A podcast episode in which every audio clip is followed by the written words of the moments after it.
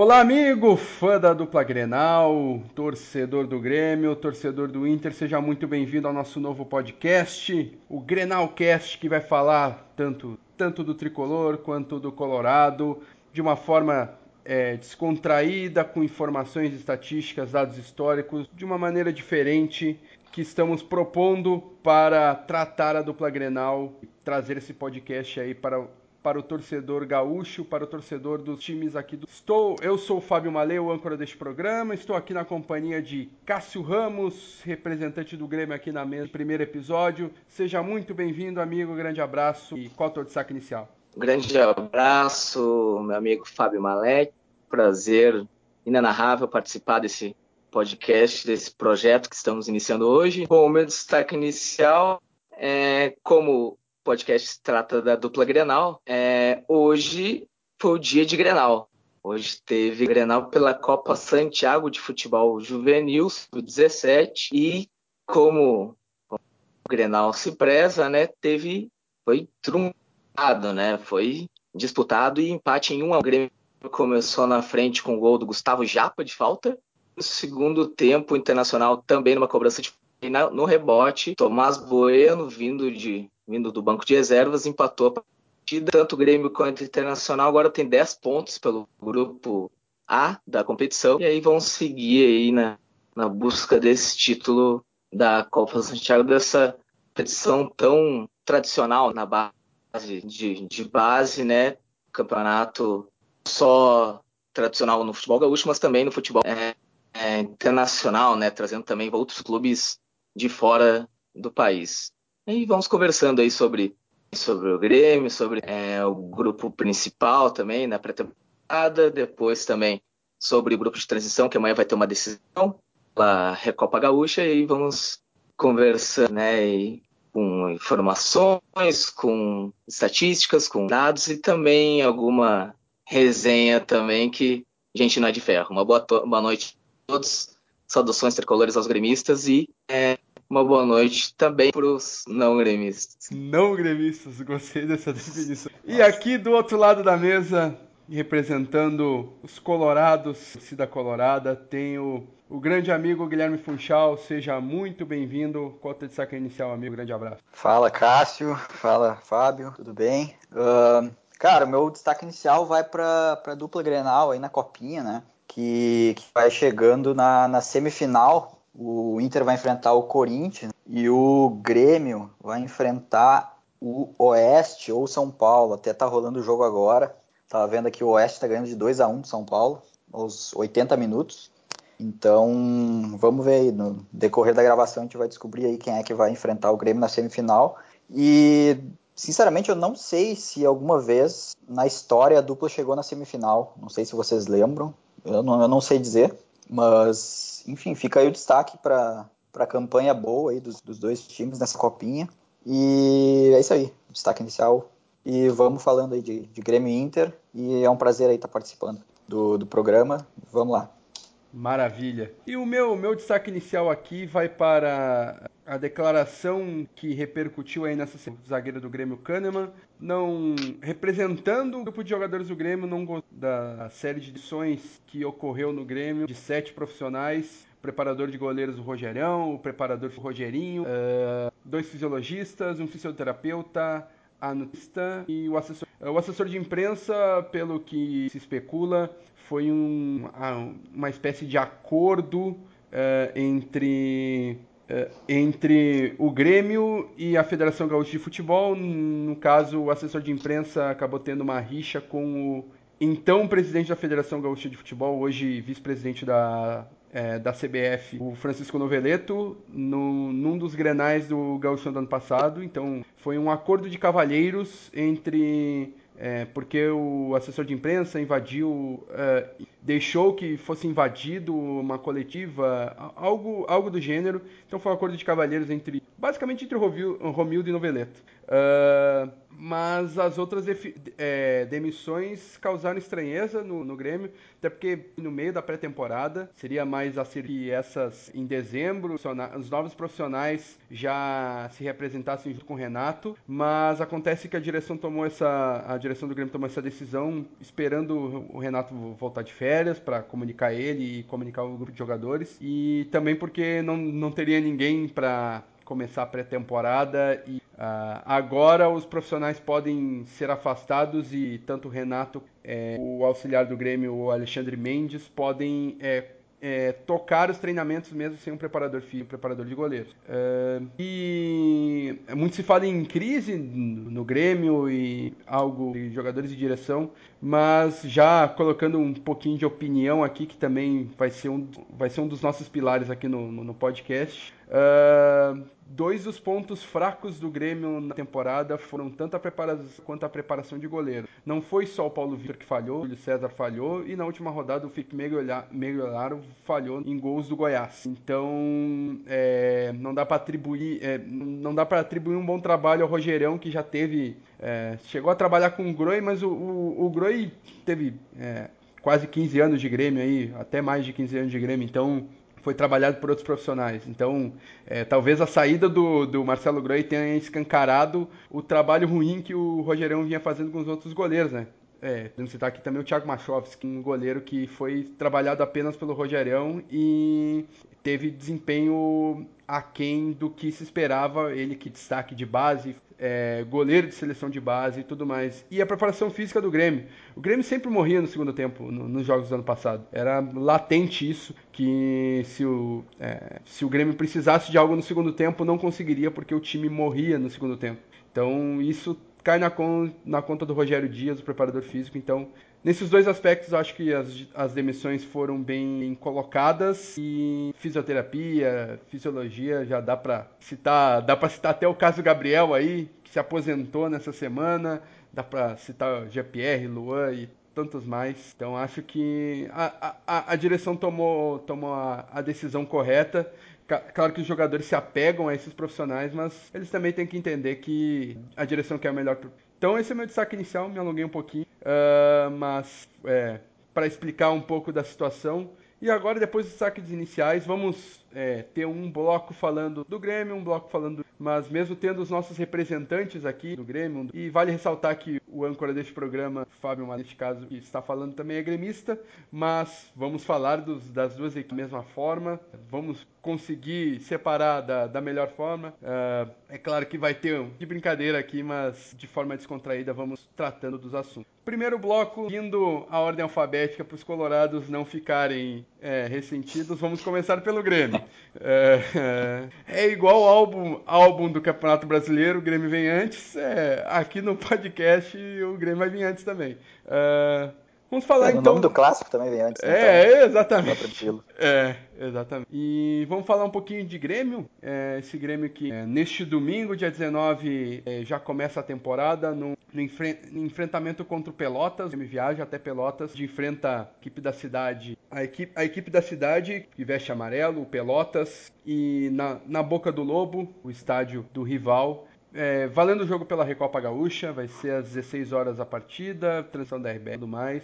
É provável que o Grêmio mais, mais jovem a equipe titular, porque a equipe titular é recente começou a preparação. Cássio, queria saber de ti um pouco da tua expectativa histórico desta partida que acontecerá pela Recopa Gaúcha em Pelotas e Grêmio. Perfeito, Fábio. Vamos lá.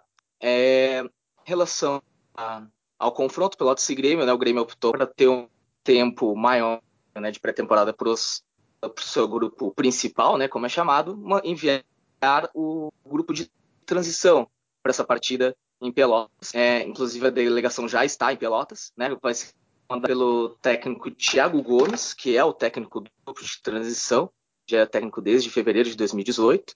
E esse grupo não é só do não é só formado pelos jogadores da transição, também tem jogadores que fizeram parte desse grupo e agora já trabalham como profissional. Jogadores que estavam no profissional e desceram para ajudar o Grêmio nessa na disputa desse, desse título desse para buscar o bicampeonato da Recopa Gaúcha, né? é, são esses jogadores o zagueiro Rodrigues, o vulgo Tonhão, né? É, o volante Darlan e o meia Patrick. A tendência é que esses três jogadores iniciem a partir da manhã. Né? E o trabalho do grupo de transição começou lá no final de dezembro. Né? A pré-temporada deles começou no final de dezembro. Tiveram alguns amistosos né, com equipes do interior. O último amistoso ocorreu agora na quinta-feira, né, em Flores da Cunha contra o Juventude, contra os reservas do Juventude. E o Grêmio se bem, venceu por 2 a 0 e, e em relação à equipe que foi montada nesse jogo treino, provavelmente é que vai entrar em campo é, às 16 horas. Que, que é, é a seguinte: Breno no gol, é, defesa formada por Felipe, Juan, Rodrigues e Guilherme Guedes, lateral esquerdo. No meio, é, é, Jonathan Varela ou Matheus Frio, essa é a principal dúvida do time, ao meu ver. Lado dele, Darlan. É, na linha de frente, é, Jonathan Robert, é, Patrick e Ferreira, né, Ferreirinha que inici... terminou né, a última temporada jogando no grupo principal, inclusive marcou o vai reforçar esse time também na, na tarde de amanhã. E à frente, tendência é que o Isaac inicie a partida.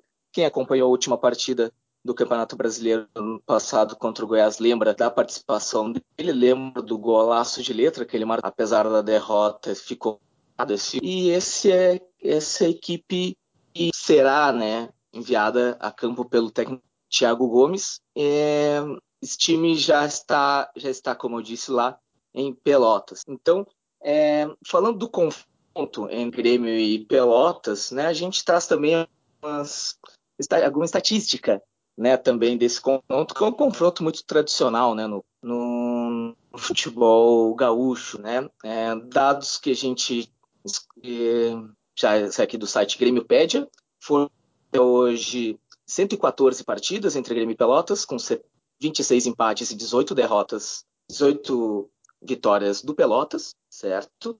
No, na estágio da Boca do Lobo, que é o palco da partida de amanhã, 56 jogos, com 27 vitórias gremistas, 15 vitórias do Pelotas e 14 empates. Né? E a última partida entre as duas equipes teve vitória mista, por 2 a 0 no dia 20 de março do ano passado, válida pela última rodada do, da primeira fase do campeonato. 2 a 0 gols de, por Tassiano e por Tony Anderson, que foi que agora é mais jogador gremista. A gente vai falar também sobre a janela de transferências tricolor, também vai comentar essa saída. E por enquanto é isso. Vamos falando então sobre, sobre este confronto, certo? Uh, e até algo que tu comentou ali do Isaac, fez um golaço contra o Goiás na última rodada do Campeonato Brasileiro. O time que vai é, enfrentar o Pelotas é bastante parecido, né? As mudanças são as saídas de PP e Felipe Megolaro, é, que estão na seleção olímpica, treinando na Granja Comari para o pré-olímpico que acontece ainda neste mês de janeiro. PP, no caso, seria substituído pelo, pelo Jonathan Robert. Felipe pelo goleiro Breno, que também é um ótimo goleiro. Uh, e o Juninho Capixaba, que foi negociado pro, é, foi titular né, contra o Goiás. Foi o único que não era de base propriamente e que acabou jogando contra o Goiás seria é, foi negociado com o Bahia em empréstimo uh, e está sendo substituído pelo Guilherme Guedes que é um lateral esquerdo grande promessa da, da base do Grêmio. Foi emprestado nos últimos dois anos vamos ver se consegue ter um pouquinho mais de sequência. Uh, e também outra mudança que aconteceria seria o é, contra o Goiás jogou o Matheus Friso né ao lado do Darlan na, na dupla de meia centrais, dupla de volantes. Uh, neste caso, contra, contra o Pelotas, a possibilidade maior é do outro Jonathan uh, fazer essa dupla de volantes com o Darlan. Mas é, é um time que Exato, já tem... É, Fábio. É, vai lá. Exato, Fábio. Não, que sim, é o que se fala, né, que no jogo contra o Goiás, a dupla de Darlan e Friso é uma dupla que tem uma ótima saída de bola, né? São dois condutores de bola, mas que não teriam tanto poder de marcação, tanta intensidade na marcação, e que o Jonathan Varela traria isso para o time, né? Um jogador que não é aqueles cinco clássicos, mas ele também tem, tem saída de bola e é um jogador mais intenso também na marcação, que pode dar um equilíbrio maior para o meio de campo e, ao meu ver, é, o Thiago Gomes acerta nesse ponto também. Perfeito. E agora é, falamos um pouquinho aí do, do da, da Recopa Gaúcha. Até vamos vamos é, fazer uma, uma pré. Eu, fizemos uma pequena prévia da Recopa Gaúcha e já vamos vamos dar um palpite aqui. Palpite a, a qualquer hora, cara. Qual que vai ser o resultado da Recopa Gaúcha? Placar de Pelotas e Grêmio para este domingo. Bom, não vai ser um jogo fácil, Fábio, porque vai enfrentar uma equipe experiente, né? O Pelotas a gente sabe que é uma equipe tradicional, principalmente no seu estádio na Boca do Lobo, sempre é um jogo complicado, mesmo se fosse com o grupo principal, seria um jogo difícil.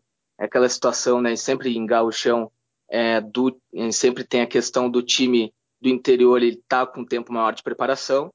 É, nessa, nesse quesito, as coisas, nesse momento, vai estar equilibrado, né? Uh, tanto Pelotas quanto o Grêmio começaram a preparação no final de dezembro. A meu ver, é, vai ser um jogo difícil, mas eu acho que o, o Grêmio equilibrando essa questão da, da, do físico, é, que, não sentindo a questão da pressão do estádio, é, imagino que fique um 2 a 1 um Grêmio, eu aposto nesse placar e eu acredito também é, numa grande atuação do Ferreira e também do Patrick, que é um jogador que eu levo muita fé como torcedor, assim, eu penso que é um jogador de muita qualidade e que possa fazer uma grande partida amanhã também. Então fica aí 2 a 1 um. Concordo, concordo. Até é, vai parecer combinado, a gente não está nem no. Estamos gravando cada um de sua casa, usando um software de é, chamada inter, inter, internacional, inclusive, né? O nosso amigo Guilherme Puxal está na Austrália fazendo um programa conosco em Melbourne. Não, e... internacional não pode. uh, Aí mas, não tem outro nome, né? Tem que é, ser. Intercontinental. Também, né? Não deixa de ser. Uhum. E, mas eu tinha anotado aqui também 2x1, um, então eu vou. Não é combinado, já estava anotadinho 2x1 um, o placar. E eu corroboro com o comentário sobre o Patrick. Até o Patrick viu bem. Na Libertadores 2017 até fiquei bastante, é, bastante descontente com o Renato por ter é, substituído o Pedro Rocha, que tinha sido negociado com o Spartak. Eu esperava que ele é, incluísse o, o Patrick naquela relação, porque o Patrick vinha entrando muito bem em todos os jogos e o, o Renato acabou optando pelo Jael, uh, porque ele achou que precisava de um outro centroavante e ele tinha três, é, três inscrições para fazer, né? Ele escreveu na época o volante Christian, que tinha vindo do Corinthians, o meia Cícero e o centroavante Jael. Uh, e no final das contas, o gol que selou a vitória do Grêmio no primeiro jogo contra o Lanús foi casquinha do Jael para o gol do Então, é, fiquei descontente com o Renato em alguns momentos porque eu achava que o Patrick merecia a oportunidade naquela, porque ele vinha entrando bem, o Jael ainda tava, ainda não tinha estreado no ano porque ele tinha é, machucado o joelho é, anteriormente, mas acabou sendo a decisão acertada do Renato. E acabou que o Patrick, depois, da, do, de, depois daquele começo bom, é, as expectativas sobre ele foram, foram aumentadas, é, ganhou a alcunha de novo Luan pela imprensa gaúcha e a, ele se vislumbrou um pouco, é, perdeu um pouco o foco e acabou é, sendo atropelado pelos outros jogadores que vinham subindo da base, é, acabou perdendo espaço para é, jogadores mais jovens que ele, como por exemplo o GPR, que hoje é, na teoria, o titular e o Patrick, o reserva imediato do próprio Jean-Pierre. Uh, mas é, vejo muito talento nele, como o Cássio falou, e acho que é uma boa esperança é, para esse jogo desse domingo, ver como é que o Patrick se porta, uh, até para começar o ano sem Jean-Pierre, que está lesionado e deve ficar ainda algum tempo no departamento. É, inclusive, é, Fábio, o, no, tu citaste a questão do Patrick em 2017, o presidente Romildo tinha falado num, numa das entrevistas, né, se eu não me engano, depois da partida contra o Fluminense no Brasileiro daquele ano, que o Patrick seria inscrito né, na Libertadores em vez do, de outros jogadores, né? E depois foi, depois aconteceu, né, como tu disseste, a inscrição do Christian, do Cícero e do Jael, né? Felizmente acertada, né? Depois também o Patrick é, foi emprestado também, foi emprestado por Criciúma em 2018, depois retornou em 2019, mas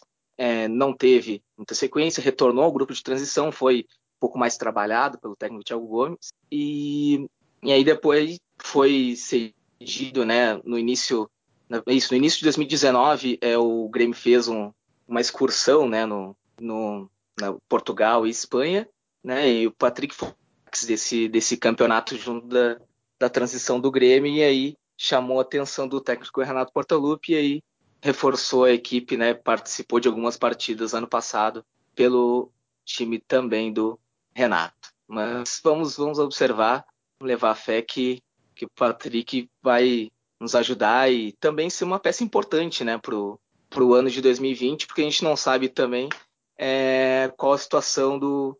Vai, vai ver a questão do Jean-Pierre, mas também é, ver se o Patrick vai ser aquele jogador, vai, vai ser uma opção ao Jean-Pierre, né? Fazer com que o Grêmio não sinta falta de um camisa 10 nessa, nesse ano, né? Vamos observar. Se empatar amanhã vai para os pênaltis. Exatamente. Tá, fica, o meu palpite fica um a um aí então. um a um e o Pelotas ganha os pênaltis. Ih, rapaz. É, tá representando bem, né? O, o torcedor colorado. Não, só para complementar rapidinho, das vezes que eu vi assim os jogos do Grêmio com, em que os mais jovens atuaram, assim, os que mais chamaram atenção foram o Darlan e o, e o Patrick mesmo, como vocês falaram.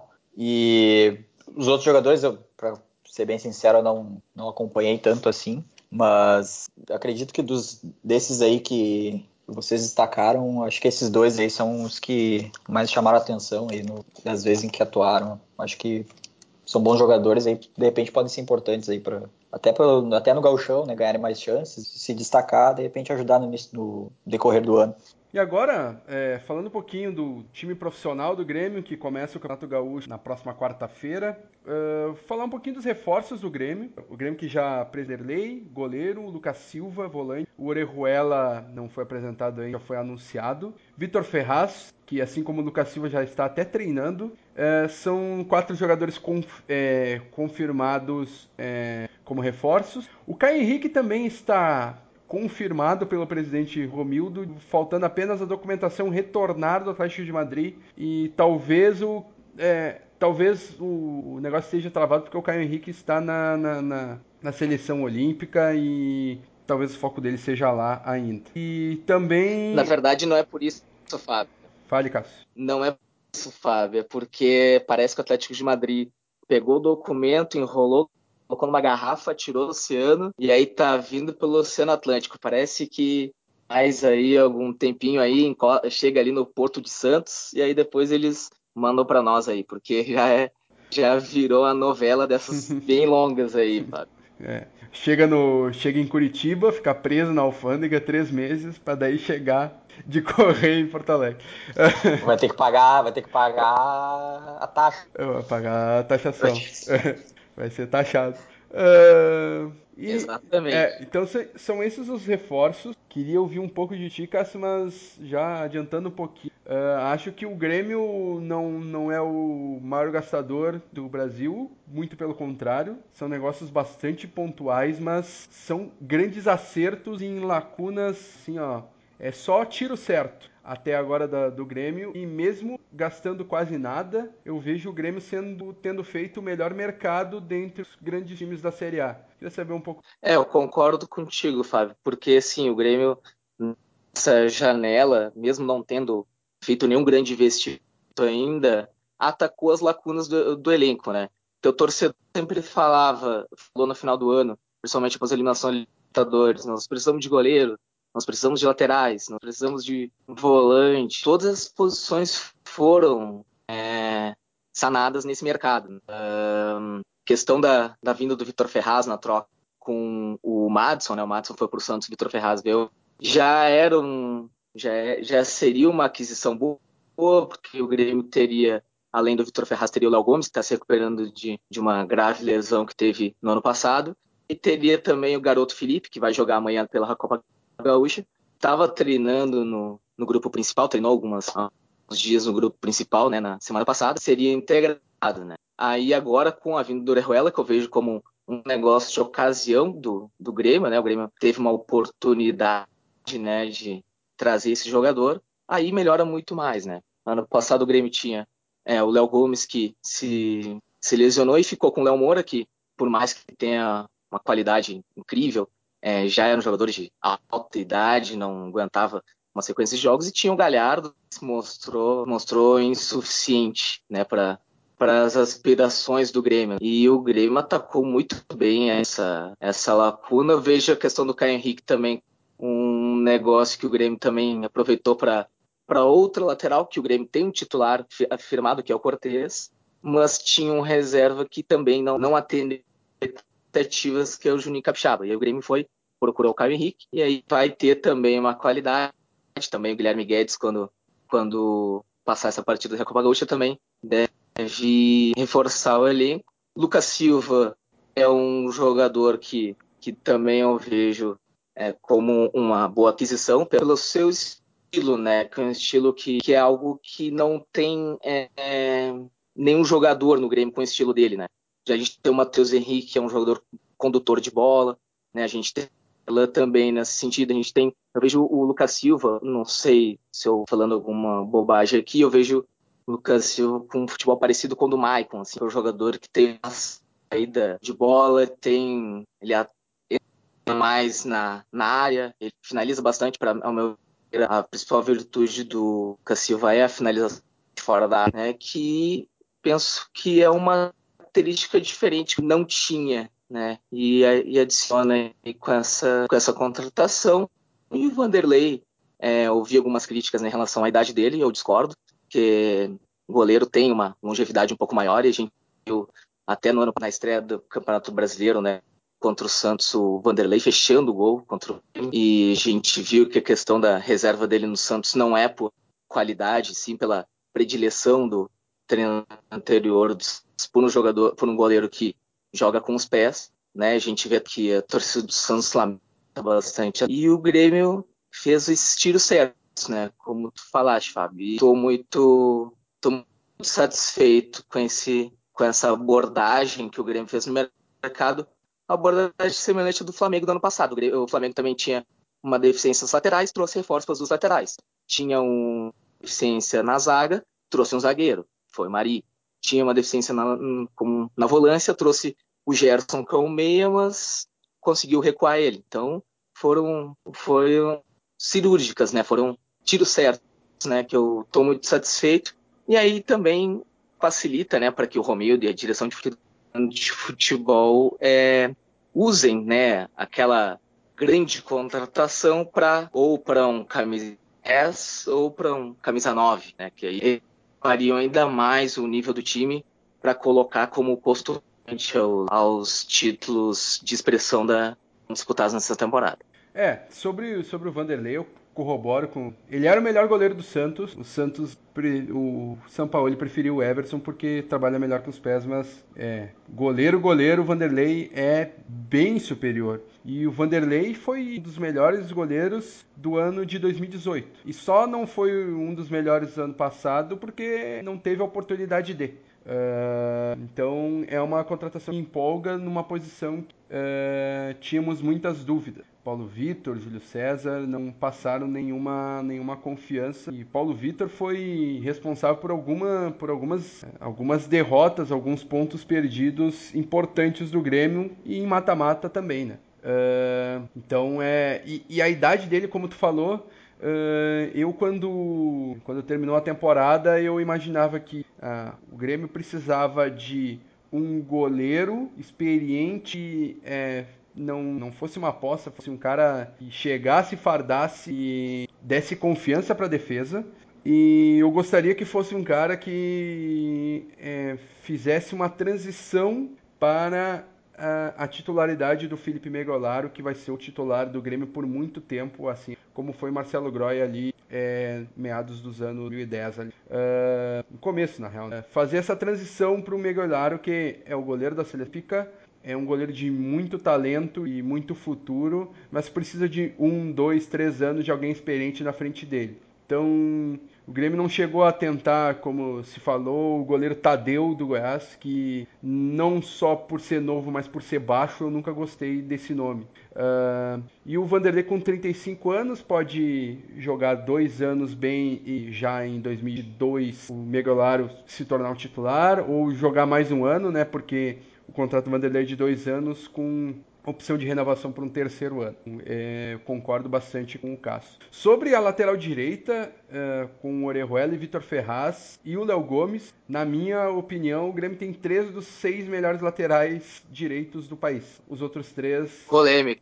Os outros três, na minha opinião, são Juan Fran do São Paulo, Daniel Alves é meia, nesse cálculo, uh, Fagner do Corinthians e Rafinha do Flamengo. Não há outros laterais. Eu, eu, diria, eu diria que o Marcos Rocha é melhor que os três, mas tudo bem. É, eu não, não coloco o Marcos Rocha em fraco. E o Palmeiras também acha isso, porque estava atrás do Orejuela. Mas. Uh, mas, mas, eu, mas eu sei. É mas eu sei que. Já teve seu auge. É, já. mas eu, eu sei que o Marcos Rocha tem uma predileção grande para. Talvez eu tenha um pouco de marcação, mas eu não vejo nada demais, não, de mal ataca sem qualidade técnica, mas na forma. A única qualidade que dura seis laterais que eu tenho é o lateral na, na área, que eu acho péssimo. Eu acho um retrocesso no futebol. E é a única coisa que ele tem a mais do que, que os outros não Enfim. Uh, mas Léo Gomes já foi. É... Talvez o Marcinho do Botafogo possa entrar nessa lista. Uh, mas eu confesso que vi pouco do Botafogo ano passado. Mas o Marcinho foi convocado para. Uh, então talvez o Marcinho entre aí. O Marcos Rocha eu já discordo, mas é, eu sei que 99% do país vai junto com, com o Funchal nessa. Coloca o Marcos Rocha. Inclusive no Sport TV colocaram o Marcos Rocha num pedestal acima de Rafinha, Fagner, assim, só, só, só abaixo do Daniel Alves. É, Daniel Alves, Marcos Rocha e o resto. É, são os laterais direitos para o pessoal do Sport TV.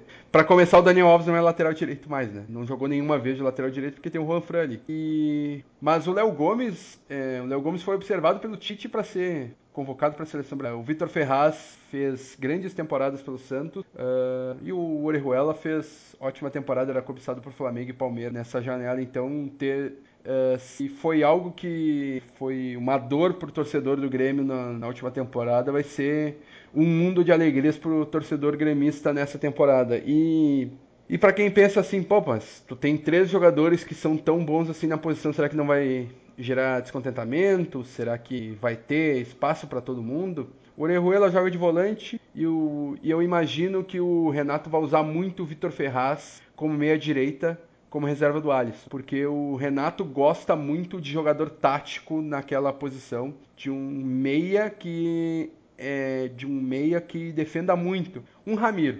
Uh, então eu imagino que o Vitor Ferraz vai fazer a mesma coisa que o que o Renato pensou com o Galhardo, só que o Galhardo não e pensou isso vai e pe... pensou também com o Montoya também, né? Isso. Dando, né? Tentou insistir no primeiro semestre do do ano passado e o Montoya não conseguiu corresponder.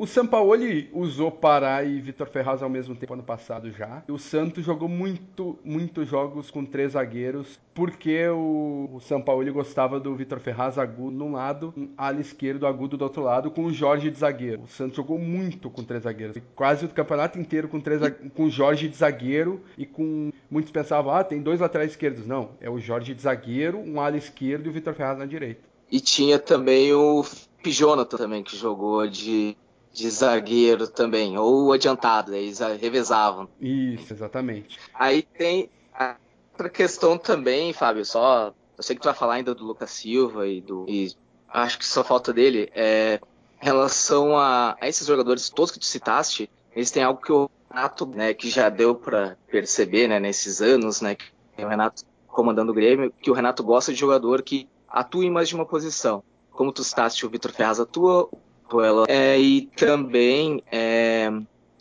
o Caio Henrique, né, caso seja anunciado, e até a gente. Ah, eu acho que é melhor falar mais dele quando ele estiver realmente anunciado. É, o Caio Henrique é volante de origem, né?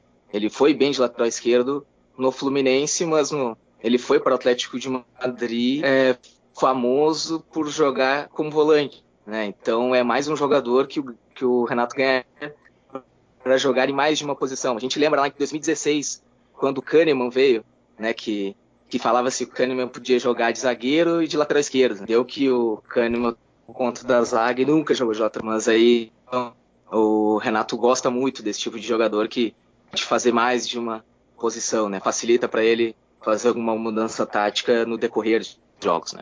É, o Caio Henrique foi transformado em lateral esquerdo pelo Fernando Diniz no começo do ano de 2019. Então ele jogava de. ele foi é, formado é, volante, é, chegou a ser meia no Paraná, no time do Paraná que foi rebaixado em 2018, e se achou na posição de lateral esquerdo ano passado com o Fernando Diniz no Fluminense. E, mas claro, é, o Cortez é. A gente critica o acabamento dele quando ele chega na linha de fundo, mas ele é uma, uma grande fortaleza defensiva. Eu acho que não vai ser fácil pro Caio Henrique tirar o, é, tirar o Cortez do time, que o Caio Henrique vai ter muitas oportunidades jogando no meio-campo também. Uh...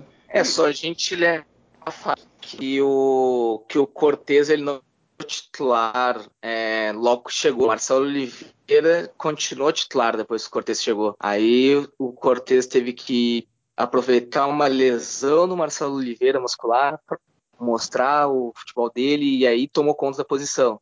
Então o Caio Henrique chegaria e não seria titular de arrancada, né? Você teria que mostrar pro Renato que teria que ganhar a posição do Cortez. Isso é muito bom porque não tem aquela questão de estar tá acomodado na posição. Aí, aí quem ganha é o Grêmio, é o Renato e quem ganha é o torcedor vendo o Grêmio jogar bem de novo. E é, eu acho que as laterais do Grêmio uh, tinham bons nomes para titularidade e Cortez, mas faltavam opções de qualidade que foram preenchidas. Mas na minha opinião, as principais lacunas do time do Grêmio, e titular do Grêmio, eram o gol que foi resolvido com o Vanderlei a, a posição de meia central de volante. E, é, Michel nunca mais voltou a ser o Michel que foi bola de prata em 2017. Uh, Maicon sem condições, sem condições nenhuma. Ele tem qualidade no passe, ele tem um passe diferente, mas ele não parece mais um jogador de futebol. Ele não consegue se movimentar em campo, ele não consegue é um a menos, é um cone que tem um bom passe. E o Matheus Henrique se mata por todo mundo. Então, tu tendo o Lucas Silva, tu tendo o Caio Henrique, tu tendo o Orejuela e tu tendo talvez um Rafael Carioca, está ficando sem contrato no meio do ano. E na, na, na própria imprensa espanhola, na mexicana, desculpa, Rafael Carioca, é, é, especula-se que ele já, já tem um pré-contrato assinado com o Grêmio. Ah, na verdade, ele é do ele é do Tigres, não é? Tigres do México, boa. Exato. Perfeito, perfeito. Bom. Exato, e observar isso também. Boa, boa, boa, Grisel. Então o Rafael Carioca que tem contrato até junho de 2020, então ele já, já pode, desde o dia 1 de janeiro, é, assinar um pré-contrato. Ao que tu indica, ele já tem um pré-contrato firmado com o Grêmio e o Grêmio está tentando negociar para que essa, essa, vinda do Rafael Carioca seja antecipada para já agora, para ele jogar a primeira fase da Libertadores, jogar o Campeonato Gaúcho. Uh, mas mesmo assim, com, Lu, com Lucas Silva e Matheus Henrique, eu já fico mais tranquilo de ver o time do Grêmio. E eu gostaria também de ver Vitor Bobsin, de ver Matheus. É, e, claro, o Darlan, que já teve oportunidades ano passado e deu boa resposta em alguns momentos. É, ter mais oportunidades do que é, Rômulo e Michel, que não deram a resposta que deram é, que, que esperava-se ano passado. Então. Eu acho que o Grêmio também acerta, Fábio. É, em observar esses volantes que tu citaste da, do trans para verificar se algum deles né, se encaixa no grupo principal, no time principal e é, é, tome, a, tome a vaga, né? Assim como aconteceu com o Arthur, assim como antes dele com o Wallace, como aconteceu depois com o Jailson, né? Que não é. que eu queria que o Grêmio contratasse um volante assim, né? Um, de mais imposição física, de mais marcação, não aquele cinco fixo, né? Cabeça de área, um jogador nos estilo próximo do Jair, mas eu penso que esse jogador ele pode vir também do, do transição sendo trabalhado, né, para reforçar o Grêmio também. E só para fechar o assunto Grêmio, uh, falar um pouquinho da, das necessidades ainda que o Grêmio precisa olhar no mercado. E eu acho que uh, o Grêmio foi tão pontual no mercado que eu só vejo duas necessidades e que não são tão urgentes, na minha opinião. Uh, é claro que o GPR tem um problema muscular que é misterioso, chegou a haver um boato, ele não ia mais chutar, mas baita de um boato, é o boato parecido com o que aconteceu com o Rodrigo Dourado, a gente vai também comentar um pouquinho.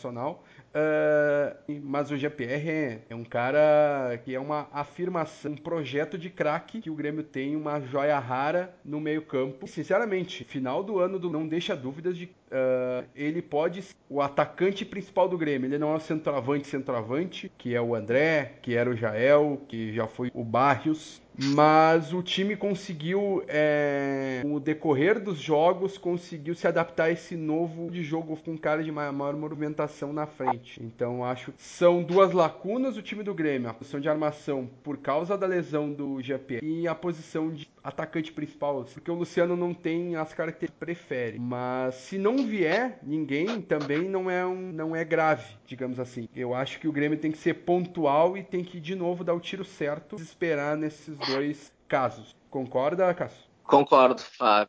Concordo. É... Inclusive, eu acho que o Grêmio precisaria, né, se fosse para dar um tiro certo, para investir, né, como normalmente ocorre, né, geralmente uma grande contratação por ano.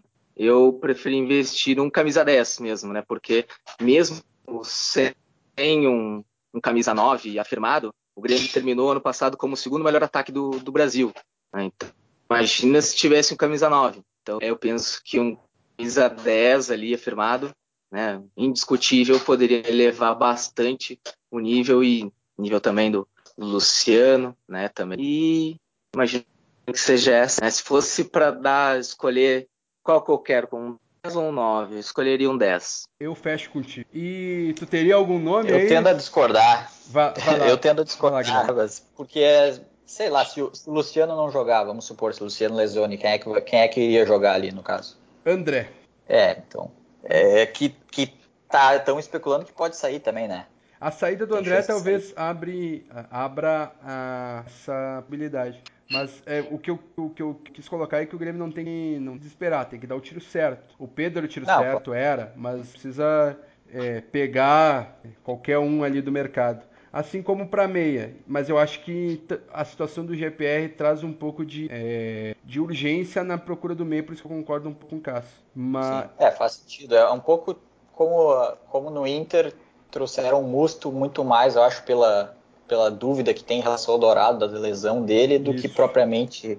Claro que o D gosta de jogador e tudo mais, mas eu acho que foi boa parte de, dessa contratação, acredito que seja baseado no, no nessa dúvida que tem em relação ao jogador, Isso. porque não sabe como é que ele vai voltar, porque ele vai levar, falando que ele volta aí daqui, sei lá, um, dois meses, e até ele começar a ter ritmo, jogar, jogar bem de novo, vai tempo, né? Então, ele ficaria só com, não teria reserva, né? Porque todas as reservas dele foram embora, que era o Bruno Silva e o, e o Richelli que viu. Então, e acho que é isso. Uh, sobre o Grêmio, então já Aproveitando, aproveitando o gancho do Guilherme Funchal aí, vamos já passar para falar do Internacional. Uh, e eu já vou complementar esse teu assunto uh, sobre o Musto. Como tu, tu, disse, é, uma, é, uma, é um homem de confiança do Kudê. Uh, e vem, vem bem nessa linha de que é, o, o Dourado é a afirmação ali no, no na posição.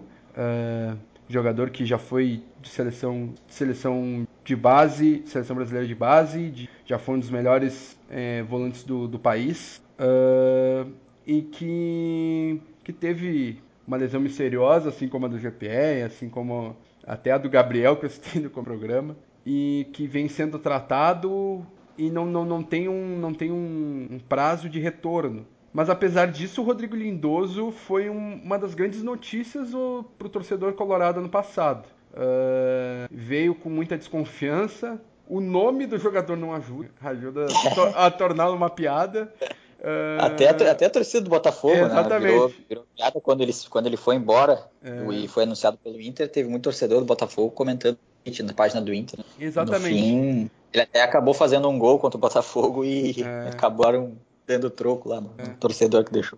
E, e no, no, começo do ano o Dourado tava. Não, não, nem dava muito espaço pro, pro Lindoso jogar e o sentimento era quase de que o Botafogo tinha roubado o Inter na troca porque o Alex Santana começou o ano metendo gol, metendo gol, e o Alex Santana é ex-jogador do Inter, da base do Inter, e foi na troca yeah. do Rodrigo Lindoso. Mas no final do ano, eu acho que a balança pendeu mais pro Inter, né? É, eu acredito que sim, e também lembro até no início do ano, o, o, o Lindoso, ele não via atuando na, na, de, de primeiro volante, né? Ele começou jogando mais como segundo volante, aí não vinha rendendo, Aí ele acabou jogando mais como primeiro volante depois quando o Dourado lesionou, né? E então ele acabou se achando ali. Ele, ele foi bem, mas tem algumas ressalvas, até porque o time fica muito exposto, porque ele não, ele não é um jogador que cobre muito bem os espaços, então, principalmente as laterais, o Inter acabou sofrendo um pouco, porque ele não, ele não tem o mesmo, a mesma noção, o mesmo potencial de cobertura que o, que o Dourado tem, né? O Dourado faz bem isso. E o Inter acabou ficando bastante exposto durante o ano nessa, nessas faixas aí do campo, justamente por causa dessa, dessa cobertura aí do, do Dourado. Mas do meio para frente ele foi muito bem, acabou fazendo vários gols. Uh, vai bem na bola aérea também, fez bastante gol de cabeça. E até no até hoje teve um jogo treino de manhã pelo lá no, no Parque Gigante contra o Zequinha e ele acabou sendo titular, né? Não foi o Musto. Na, na verdade, não é nem titular, né? Porque foram quatro tempos de 30 minutos, né? O jogo.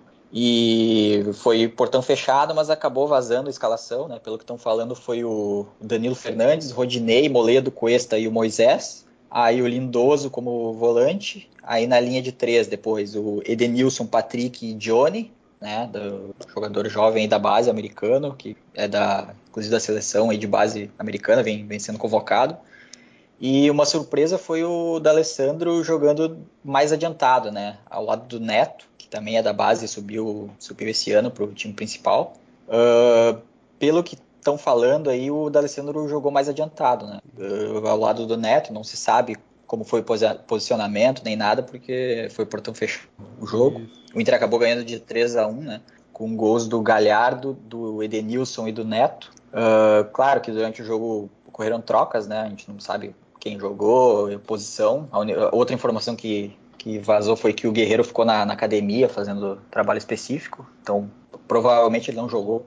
E, enfim, esse foi o primeiro time aí que ele lançou a, a campo. Claro que não era um jogo oficial nem nada, mas o, o Lindoso continuou ali, até pelo, pelo tempo que o Musto ficou parado, né? O Musto não joga bastante tempo, né? Então a gente tem que aguardar ainda para ver como é que como é que vai ser, quem é que ele vai acabar optando mais para frente, se é entre o Musto ou, ou o Lindoso. E o Musto nem pode começar o ano porque ainda tá suspensão, né? Por doping. Só pode, só pode jogar a partir de um certo momento. Eu não sei se no Gauchão ele pode jogar. Eu sei que na, na Libertadores até é uma dúvida que o Inter tem, uh, porque na último, no último jogo do Central contra o Atlético Nacional, né, pelas quartas da Libertadores, ele foi expulso né, no final do jogo. Hum. Brigou até com o Berril depois do gol do Atlético Nacional, ele foi expulso.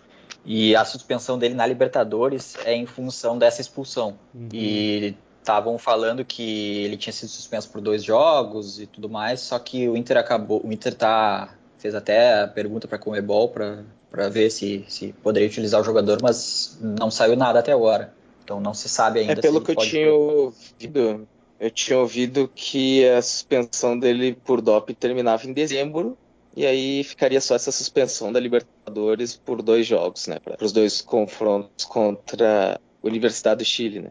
Ah, Isso. Que boa. acabou até sendo classificado hoje, né? Acabou que a União Espanhola não foi para o jogo, né? Acabou o ganhando de WO. E até foram no estádio, né? Eu, eu andei lendo que nem venderam ingresso nem nada, né? Mas para isso ocorrer, a equipe da Universidade de Chile tinha que ir a campo, fardada, enfim, e esperar meia hora no campo para confirmar o, o, WO. jogo para confirmar o WO, né? É. Apesar de que todo mundo já sabia, né? Porque inclusive a New Spoiler já tinha soltado até nota oficial que não iria jogar, né? E no fim a Universidade de Chile vai fazer a final com o Colo-Colo até que ganhou da, da Católica na, na outra semifinal.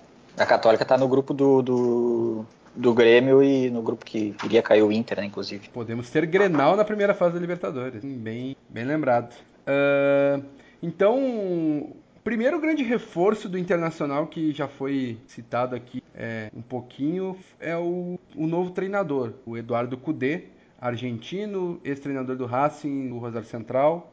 Uh, é um treinador que costuma usar como base o 4-1-3-2, uma linha de 4 deriva, uh, um primeiro volante pegador à frente da defesa, uma linha de três é, meias que tem grande responsabilidade de atacar e defender ao mesmo. Então não espera, é, é, é difícil imaginar que um D'Alessandro da vida jogue nessa linha de três meias ou sei lá o Marcos Guilherme. É mais imaginar Edenilson, Patrick, uh, Thiago Galhardo, que já foi segundo volante às vezes na carreira, e na frente desses três homens um dois atacantes, um mais de finalização e um mais de movimentação, é, mais ou menos. Geralmente de movimentação, mas pelo time que o, Kudê está escalou no treino que o Funchal citou, né? Seria uma linha de três com é, Edenilson na direita, a linha de três mesmo, né? Edenilson na direita, Patrick na esquerda e centralizado o Johnny, que é, Funchal falou, um jogador norte-americano, nascido em Nova Jersey, Uh, mas de a, o pai é americano, a mãe é brasileira, fez toda a base no internacional, é, é como se fosse um brasileiro, é, só nasceu nos Estados Unidos, daí se aproveita disso para é, já disputar jogos na seleção na seleção norte-americana, mas é, ele foi o capitão do, do, do, do, Inter no Brasileirão de Aspirantes ano passado, da base, então e é um cara mais é, é um meia que tem um poder de marcação é, bom, quase como até o como o Nonato, por exemplo, chegou a jogar de volante ano passado. Então imaginem um jogador com as características são, são, são diferentes, né? até mais movimentação, o Johnny já, já pensa um pouquinho mais o jogo. Mas é, o Johnny tem essa característica, tem essa característica que o Kudê gosta bastante, né? Esse meio armador não pode ser um, não pode ser um cara que arme, arme o jogo e não, não precise voltar, como, sei lá, o Douglas era no Grêmio há uns anos, algo que foi corrigido, por exemplo, com o GPR, né? O GPR já é um cara que arma e ele ele tem um pouco de se desliga um pouco da marcação, mas ele até retorna. Então o, Inter, eu não imagino o D'Alessandro nessa função, porque desgastaria bastante o D'Alessandro, porque tem que ir voltar e voltar e voltar, assim como o Patrick é como se fosse o Patrick e o Edenilson do meio.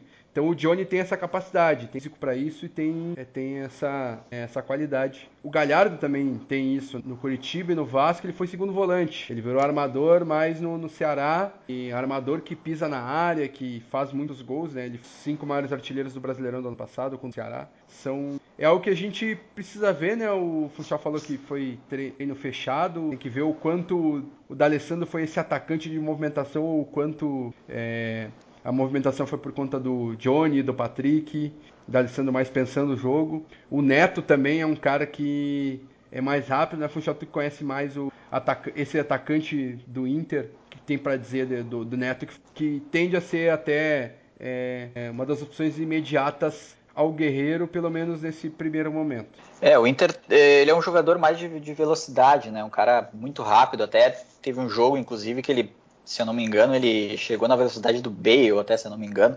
Saiu essa informação aí. Ele é um jogador muito rápido e ele vai ter, acredito que opção aí junto com com o, Peglo, com o Peglo, né?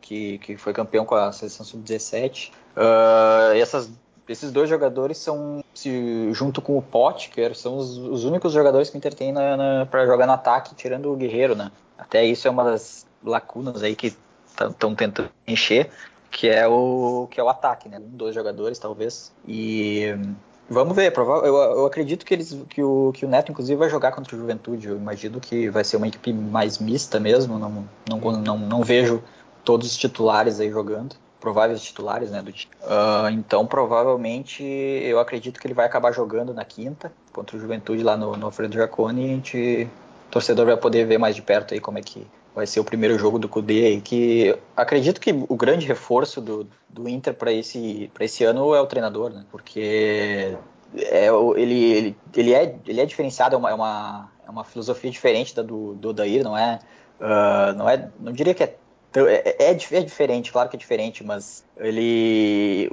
os do, o Odair, o melhor Inter do Odair teve uma, uma certa intensidade no time, ele, o time marcava na frente, enfim, mas não acabou isso continuando, assim, né? Não teve uma continuação, mas enfim, vamos ver como é que como é que tá. O pessoal tem falado bastante do treino, né? Que o treino tem bastante corrido, até os jogadores comentando, né?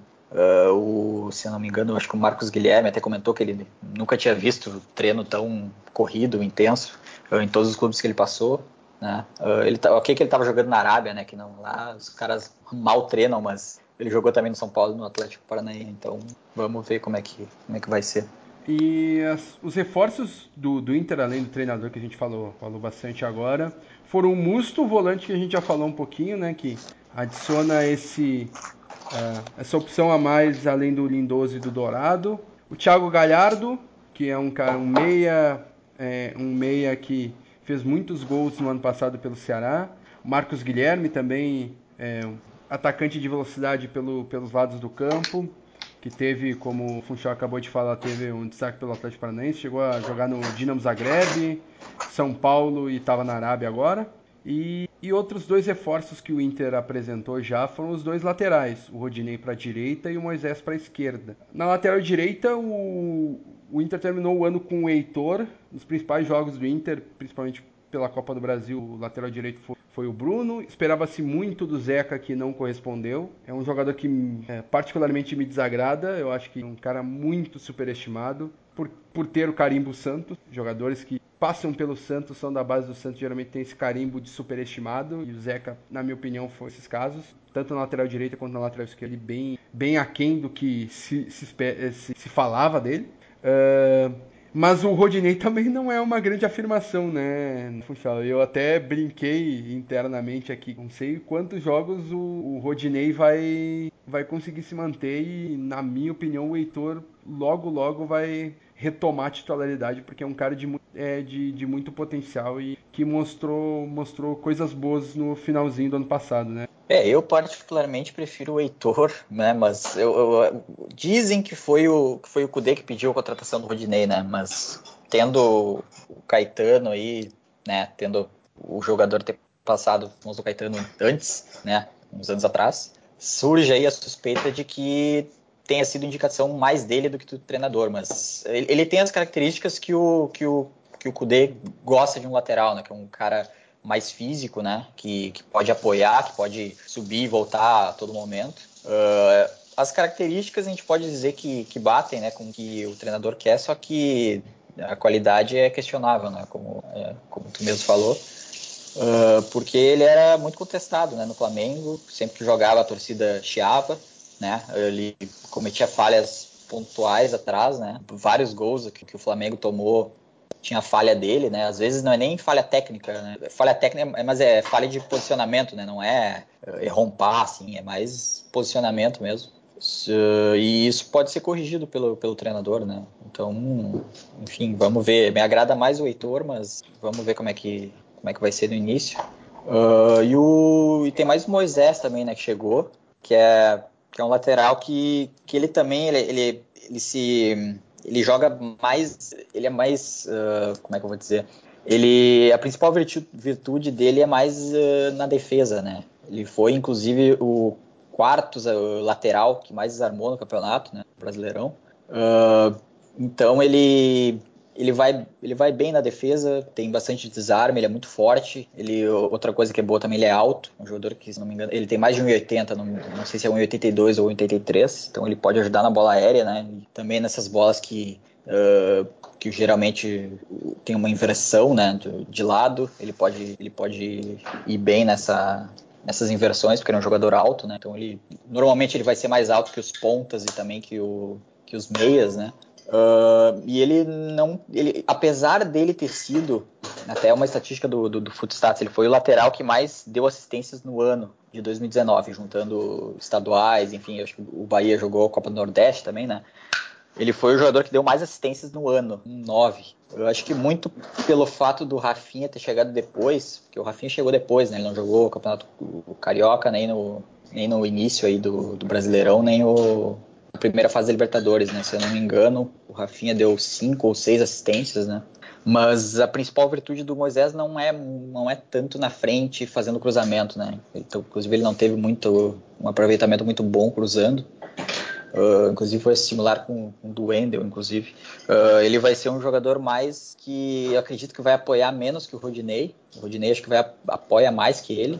Uh, ele talvez vá guardar um pouco mais de posição ali pela, pela esquerda do que propriamente apoiar bastante. Então, e ali ele chega para ser titular, né? Sim. Porque o Wendel, a torcida né, não, não, não aguenta mais. Né? não aguenta mais, porque é faz o feijão com arroz muito mal feito, né? Porque ele não apoia, quando ele recebe a bola, parece que Queim... não sabe o que fazer. Queima o arroz e o feijão fica meio cru.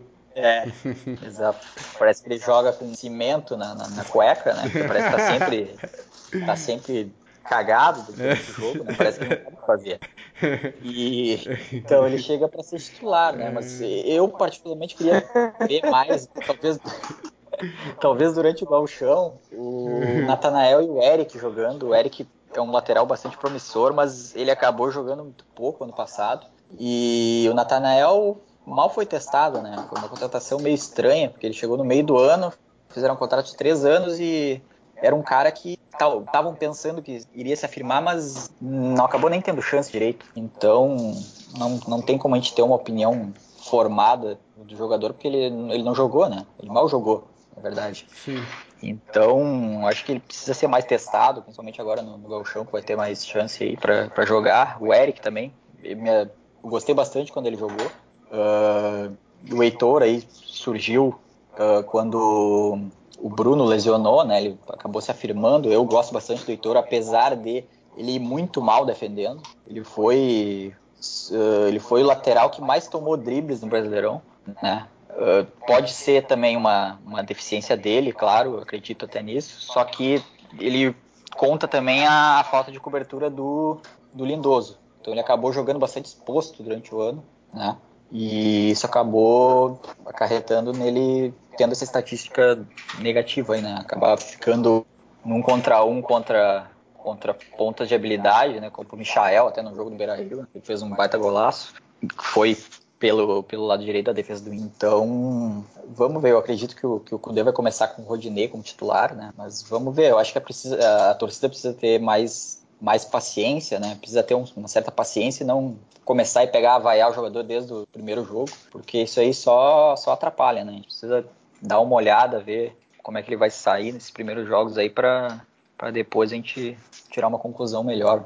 E quanto aos volantes, é o Musto ele pode jogar, mas lá no, no Racing, último clube do cu dele, o, o, o, Marcelo Dias que vinha jogando, né? Como volante nessa posição. E ele não é um jogador de desarme, aquele cão de guarda assim. Marcelo Dias, ele... chileno. Isso. Jogou no, no uh... na Espanha por muito tempo, jogou no, no Basel, assim, bem, Isso, é, bem, bem foi... pequenininho, bem pequenininho, bem é, atacarrado. É, não, é, não é bem diferente do Musto. É, completamente. E hum, ele é um cara, é um volante mais, mais construtor, né? Ele mais distribui a bola. Ele não é aquele cara que vai ter, vai desarmar o jogo inteiro. Uh, ele acaba sendo, acabava sendo o desafogo do time. Ele, quando queria rodar a bola, tocava nele. Aquele cara que recebe a bola e já sabe onde vai tocar, né? Então pode ser que é, é, só que daí, do outro lado, no, no, Rosário Central, que o volante era o Musto, né? tem essa outra característica. Então, acredito que talvez o, o Musto seja titular, né? Depois de um tempo, quando pegar ritmo, porque ele está muito tempo sem jogar. Com o Lindoso tendo essa outra característica mais de distribuição, de passe longo também, de mais chegada à frente. O Lindoso chegava bastante na frente, né? Só que ele era o primeiro volante, enfim, ficava um buraco, né, no meio das linhas. Isso acabou prejudicando os laterais durante o ano. E foi complicado, né? Isso é uma, isso é uma das principais uh, coisas aí que o que tem que ser resolvida, né? E acho que isso pode ser resolvido com, enfim, posicionamento e uma maior intensidade e correção aí do posicionamento dos outros jogadores. E também o, Moisés e o Rodinei têm muito mais força física, intensidade para aguentar esse ritmo aí que, que normalmente as equipes do, do imprimem, né? Então até por isso acho que talvez ele saia um pouco na frente dos outros jogadores. Rodinei, Moisés, Edenilson, Patrick, são jogadores de bastante intensidade, então... É, jogadores mais fortes. É, exatamente. E é, a gente falou das laterais, falou do, dos volantes. A dupla de zaga nem precisa falar, é uma das melhores do país, se não a melhor, Moledo e Cuesta. É bastante afirmada. Eu acho que o Cássio vai querer participar para defender Jeromel e Kahneman. Então, tô, tô só esperando aqui, ó. É, mas no último Bom, discordo, né? Tava bom no. bom como sendo um É, dos o- melhores aí. Talvez, Ah, uns, talvez aí. um tempo atrás eu até concordaria com o Cássio, mas eu acho que Eu acho que em o Jeromel 2019, tem caído um É. pouco de produção. Pra- Acho pra mim, desde, desde a Copa do É. Mundo ele deu uma caída de produção. O Kahneman, por outro lado, acho que deu uma melhorada até, inclusive. Mas pelo menos no Brasileirão do ano passado, acho que não tem dúvidas de que o, o desempenho, né? Eu acredito que os outros, o- a dupla do Inter foi um pouquinho superior à do, é, em, em dois- do Grêmio. Em 2019 foi Moledo e Cuesta. Ah, mas também no- não, não vamos entrar muito no mérito que a gente está falando de internacional, mas o maior problema de Jeromel e Kahneman foi ter tá estourando tudo neles, porque como eu disse, o, o Maicon toma sopa de gesso toda vez que movimenta, e coitado do Matheus Henrique, coitado do Jeromel do Kahneman. Mas mas o, em 2019 a melhor dupla de, de zagueiros do país é de Cuesta também. Então é algo que o Internacional vai preocupar. As laterais foram, ia dizer, resolvidas, mas o Dinei e Moisés resolvem É, a gente algo. ver. A gente vai ver no decorrer do ano. é, não É, a zaga, a zaga até tem uma preocupação porque profundidade. o não, não tem não tem reserva, né? até tem, né? Na verdade eu gosto bastante do Bruno Fux, do Roberto, mas são jogadores jovens aí que, inclusive o Bruno Fux está na seleção olímpica lá, né? Não vai estar Uhum. disponível até o, se eu não me engano, acho que é a final, até a final do Gauchão e a pré-Libertadores ele não vai poder participar. Então ficou só o Roberto aí de, de zagueiro reserva e inclusive o Pedro Henrique, que estava até na, na- na- no time que estava jogando a copinha, titular, foi chamado para o grupo para treinar, justamente porque o Bruno Fux não está lá treinando, né? Tá na seleção. Então o Inter tava com três zagueiros, né? Agora tá com, com quatro, mas um deles é o que veio da copinha e as pressas para poder treinar, né? Não tinha zagueiro. É uma necessidade um zagueiro um pouquinho mais de reserva, né? Três zagueiros de complicado. Perde um Moledo, um Cuesta ali, já, já, já, já vai ter que colocar o gurizado na É, inclusive é, uma preocupação que tem é que o, o Moledo é um cara que, como ele é muito forte, físico, ele tende a ter aí talvez uma lesão muscular durante o ano, né? Então é uma coisa que gera preocupação e até por isso o Inter tá buscando zagueiro, mas não não, não se não se especulou nada ainda de zagueiro, ainda não viu nenhum nome. Até eu no, no É- Twitter até é, deu ma- uma é mais ou menos. É mais ou menos quando, quando o Grêmio afirmou ali Jeromel e Kahneman, ó, melhor dupla do país, mas mas aí machuca o Jeromel, o Kahneman vai pra entra Bressan, é basicamente. Ah, daí foi, Rafael veio. De- David Braz, veio David Braz, veio Paulo Miranda, então olhar também. É uma lacuna que tem que Não é, o problema não são os titulares, o problema é a profundidade, profundidade na posição. Vai lá, Cássio. Vamos ver se não vai deixar o, a ponto de improvisar, igual o Grêmio chegou lá a ter é, Michel e Cortez na zaga, Rômulo e Cortez na. Quando chegar nesse nível é porque É, realmente precisa de zagueiro. é, não dá para não dá para chegar nesse Lindoso. Eu até falei, até dei a, dei a sugestão, né? Não é uma sugestão, né? Só notici- botei lá que o, o Fabrício Bruno, até que estava no Cruzeiro, foi. Ele rescindiu o contrato, né? Ele tá livre. Ele até tava, tava para ir pro, pro Red Bull Bragantino, só que até antes, né? Dele rescindir, eu acho que o time acabou desistindo, né? Acho que por causa do, do problema na justiça que ele tinha do Cruzeiro, que ele tava deve, que o Cruzeiro estava devendo salário. Aí, no fim, o jogador rescindiu, pagando os 500 mil pro, pro Cruzeiro. O Cruzeiro recebeu 500 mil reais e o jogador tirou, tirou a. Ele tava para ser vendido pro, pro, pro Bragantino por 3 milhões. Então, o Cruzeiro acabou perdendo dinheiro ainda.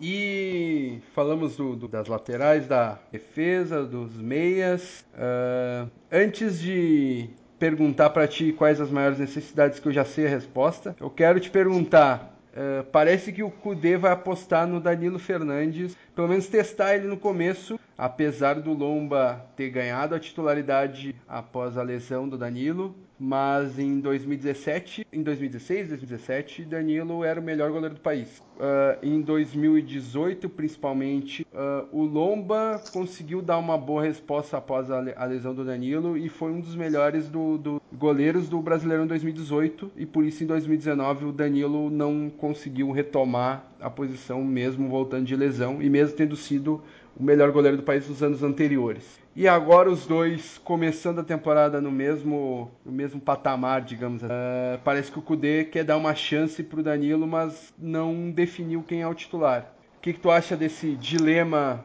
esse dilema bom, né, Funchal?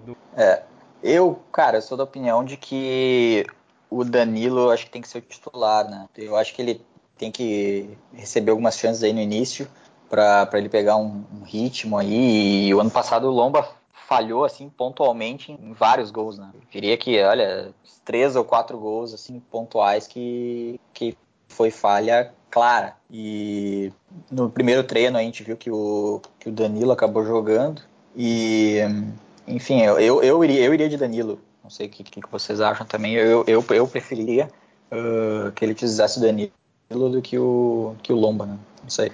É, eu, eu prefiro o Danilo também, que é um dos grandes goleiros do país aí. Tem que ver o quanto ele tá recuperado, mas assim do Fernandes, se não o melhor, um dos melhores goleiros do país. Eu também prefiro. É, eu sempre achei também o Danilo como tecnicamente um goleiro melhor, assim. Me pareceu como o Lomba sendo um goleiro é, mediano em boa fase, né? Inclusive 2018 ele fez um grande ano, mas ano passado para mim, né, vendo não, não vi muitos jogos né, do, Internacional, mas a impressão que eu tive foi que não foi o mesmo de 2018, né?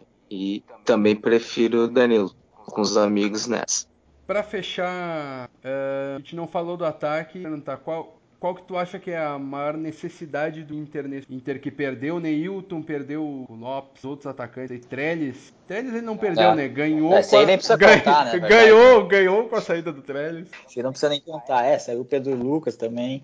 E se comenta também a saída possível aí do Wellington Silva para o Fluminense, né? Não sabe se ele sai agora ou se é o final do contrato, né? Ele, inclusive ele está emprestado do Fluminense para o Inter até o meio do ano e o contrato dele com o Fluminense vai até o meio do ano. Então, o Fluminense saiu aí que o Fluminense quer contar com o jogador, mas não se sabe se ele vai sair agora ou depois, né? Nem se ele vai ficar, né? Seria mais uma saída aí. É desejo do Odair, uh, mas... é o desejo do Odair Hellman, que é o técnico do Fluminense agora, né? Inclusive, vários vários jogadores aí, ele acabou pegando uns jogadores velhos, né?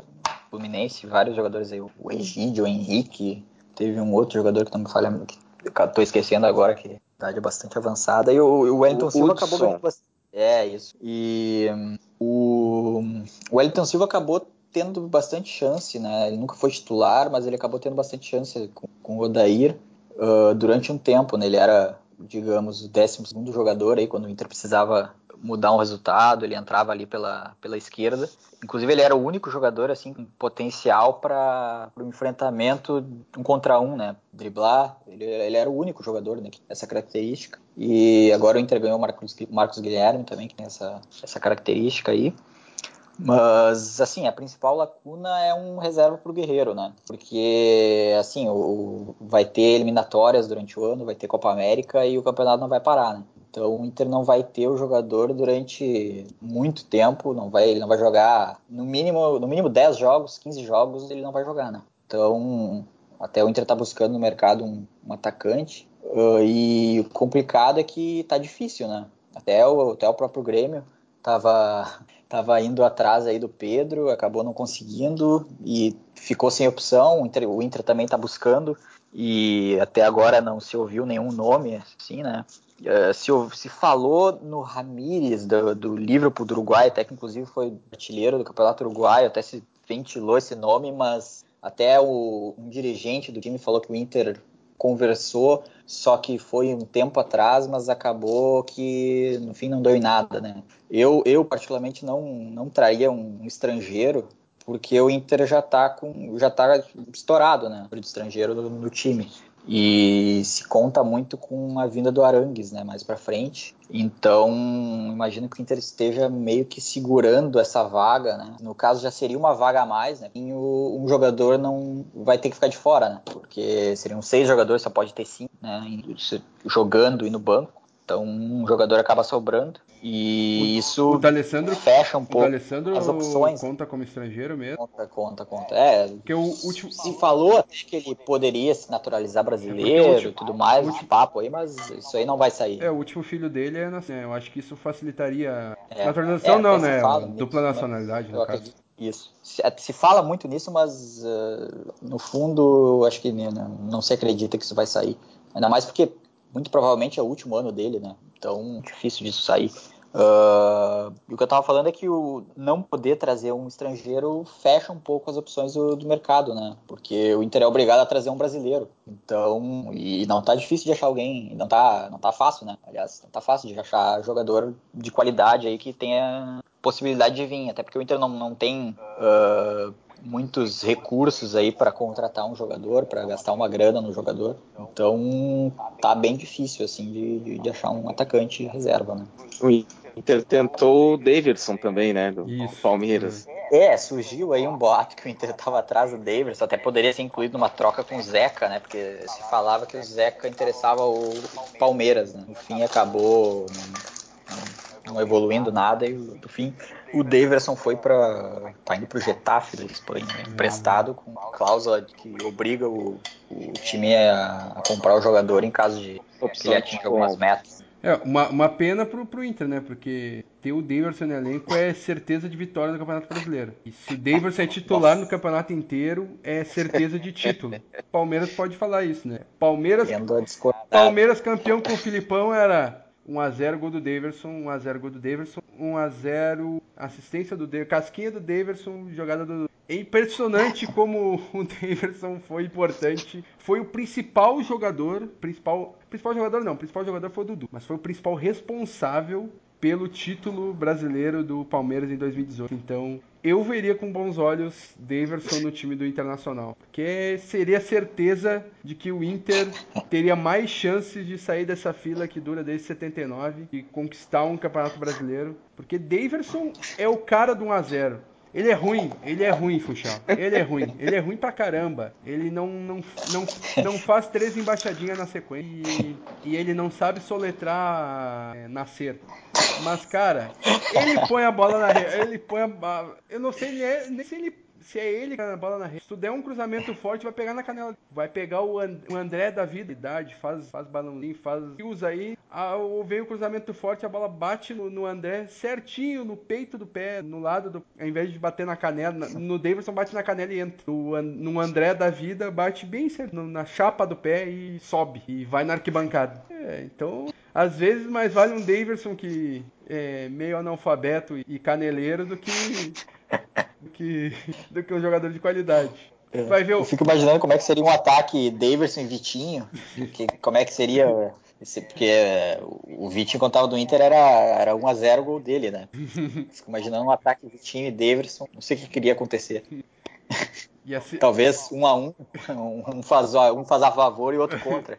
Não, 1x0, assistência de 1 e. É, é. E o Inter estreia no, no, primeiro jogo do Inter no ano, vai ser no Gauchão, quinta-feira, contra o Juventude, no Alfredo Giacone. Diferente do Grêmio, que já joga nesse final de semana, o Inter estreia apenas na quinta-feira, ainda tem bastante tempo para treinar o Cudê. E queria saber de ti, Funchal, qual que é o teu palpite para esse jogo Juventude e Inter, clássico juvenal no Alfredo Jacone, que certamente não terá serração dessa vez, que a gente tá em janeiro. É. Tu tem ah, tanta olha. certeza disso? Sinalizador, né? Cuidado, hein? Pode ser, é, vai que, vai que desce uma. Uh, cara, eu sinceramente vai, vai, depender muito aí do, da escalação, né? Que a gente não tem nem ideia de qual vai ser, né? Uh, não se sabe aí quem vai jogar, não sabe se vai titular, se vai time, time misto. Eu, eu acredito que vai ser um time mais misto mesmo. Uh, e, enfim, vamos ver, né? Vai ser a primeira oportunidade que a gente vai ter de ver aí o time do Cudê em campo, vai poder, a gente vai poder ver aí posicionamentos diferentes, forma diferente de jogar, de posicionar, movimentos de jogadores. E o Juventude até que tem vários jogadores reconhecidos, né? O Renato Cajá, o volante, João Paulo, jogou no Atlético, Coritiba. O Juventude até acertou com o Pedro Ken, que jogou no Ceará no, no, na última temporada. O Ed Carlos também está na zaga. É o Tinho, aquele que jogou no Inter, lateral esquerdo. Uh, time bastante experiente aí, que vai jogar a Série B. Uh, mas, olha, se tivesse que dar um palpite aí, eu, eu diria que daria aí um 2x1 um Inter, mesmo palpite aí do, de vocês, até porque é início de temporada, o Inter acabou de voltar, né? Mas é bastante difícil de dar um palpite porque a gente não sabe qual vai ser a escalação, né? Então não tem nem ideia de como vai ser o, o time, né? Então difícil de dar o palpite.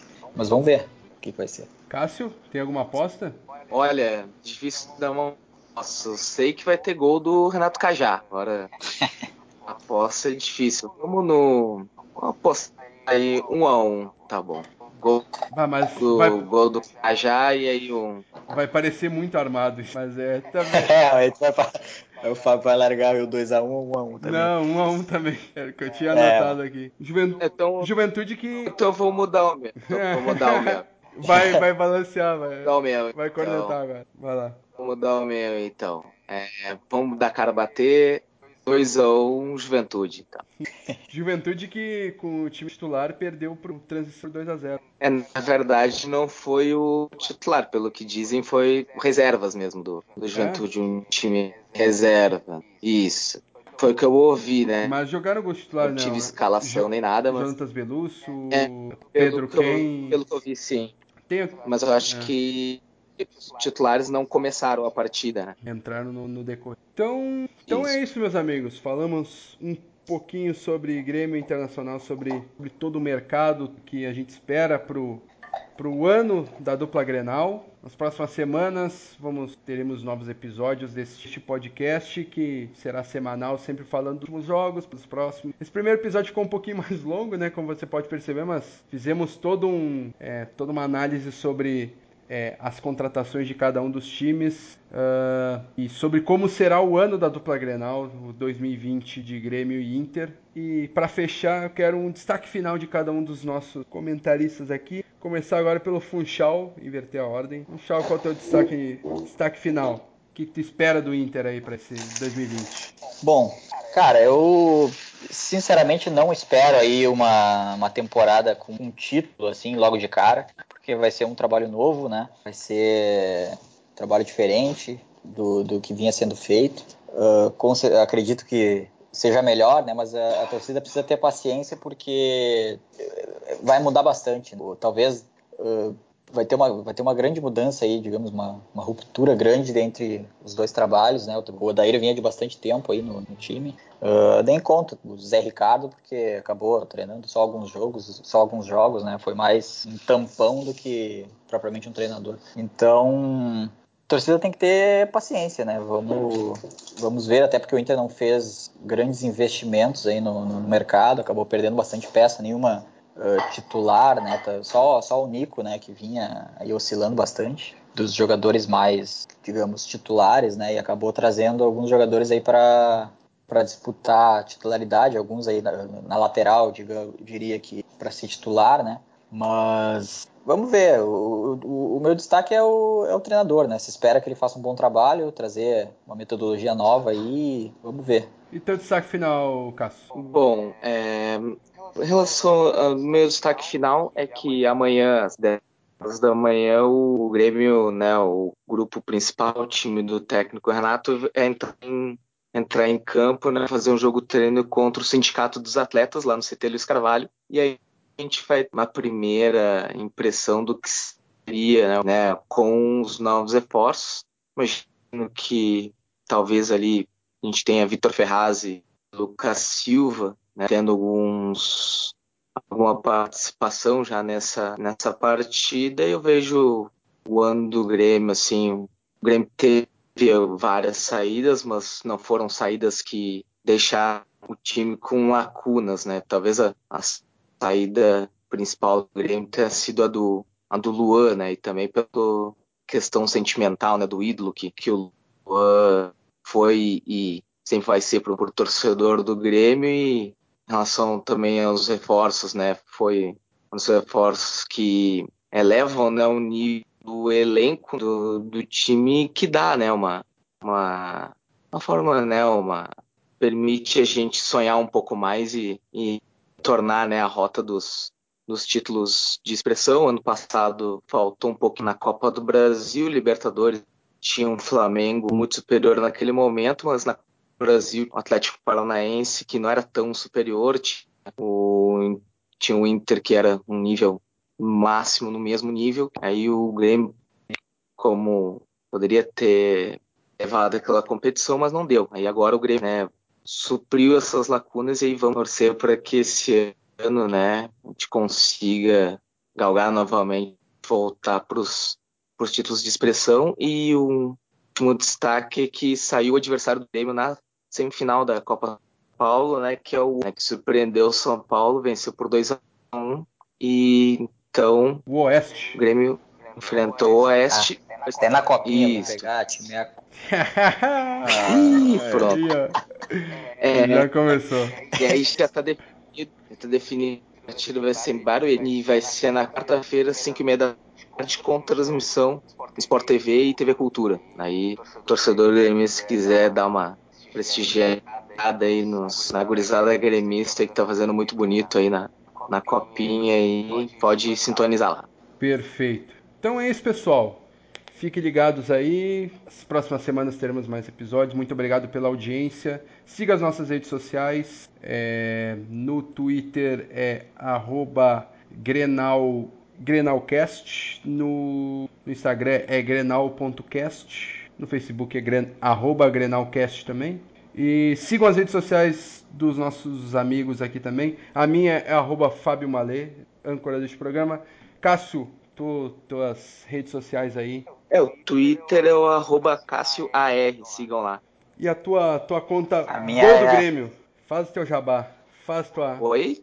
E a tua conta o Gol do Grêmio. Ah, sim. Ah, sim. A gente tem um perfil histórico, né? Que é, o, que é um projeto legal, que é o Gol do Dia Grêmio. Todo dia a gente posta um gol histórico aí, da, aí do, do Grêmio. Alguns não tão históricos, assim, mas é sempre bom lembrar. Eu sou um cara, sou um cara apaixonado assim, pela história, não só do futebol, do Grêmio também, mais ainda. E tô tocando esse projeto há dois anos, quase três agora, vai completar. E quem puder aí pode prestigiar aí, que tem bastante história lá e pode sugerir, reclamar, qualquer coisa aí que a gente fica aberto. O último gol do dia é de Maílson, né? Gol de 2010. Gol bastante Exatamente. É. ó, a corneta colorada já. Não, mas ele mesmo falou que não precisa ser histórico. Boa. Então esse é o Cássio, arroba gol do dia Grêmio, Cássio AR. E tu, Funchal? Faça Meu, é, arroba G Funchal, perfil e no, também no Stat Inter, né, que é um perfil novo aí, um mês, faz um mês aí que foi criado, onde a gente traz aí estatísticas, faz uma análise aí do time, dos jogadores, e tem bastante conteúdo legal lá sobre o Inter, a estatística e, enfim, notícias também de um modo geral. Então é isso, meus amigos. Muito obrigado e tchau, tchau.